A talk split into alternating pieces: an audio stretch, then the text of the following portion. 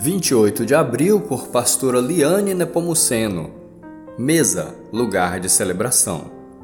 Então lhes serviram da comida da mesa de José, e a porção de Benjamim era cinco vezes maior que a dos outros. E eles festejaram e beberam à vontade. Gênesis 43, verso 34.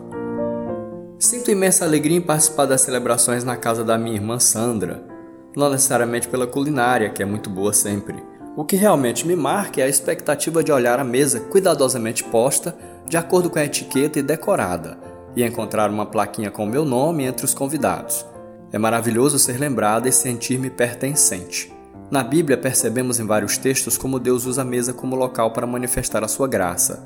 Na reconciliação de José, filho de Jacó, com seus irmãos, encontramos uma cena para refletirmos sobre a celebração, pois é a mesa que aprendemos a compartilhar e a doar, pois sentados ao redor da mesa nós temos a possibilidade de abrir o coração para viver processos de cura, assim como José e seus irmãos. Sonhos são realizados ou iniciados, como a celebração de um noivado ou casamento. É ao redor da mesa que celebramos a vida.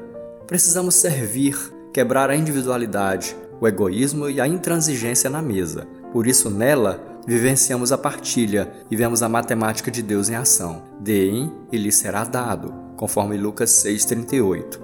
O sistema da vida moderna tem sido grande responsável pela perda de momentos ao redor da mesa. Na sua mesa, pode-se encontrar uma plaquinha invisível com os lugares marcados?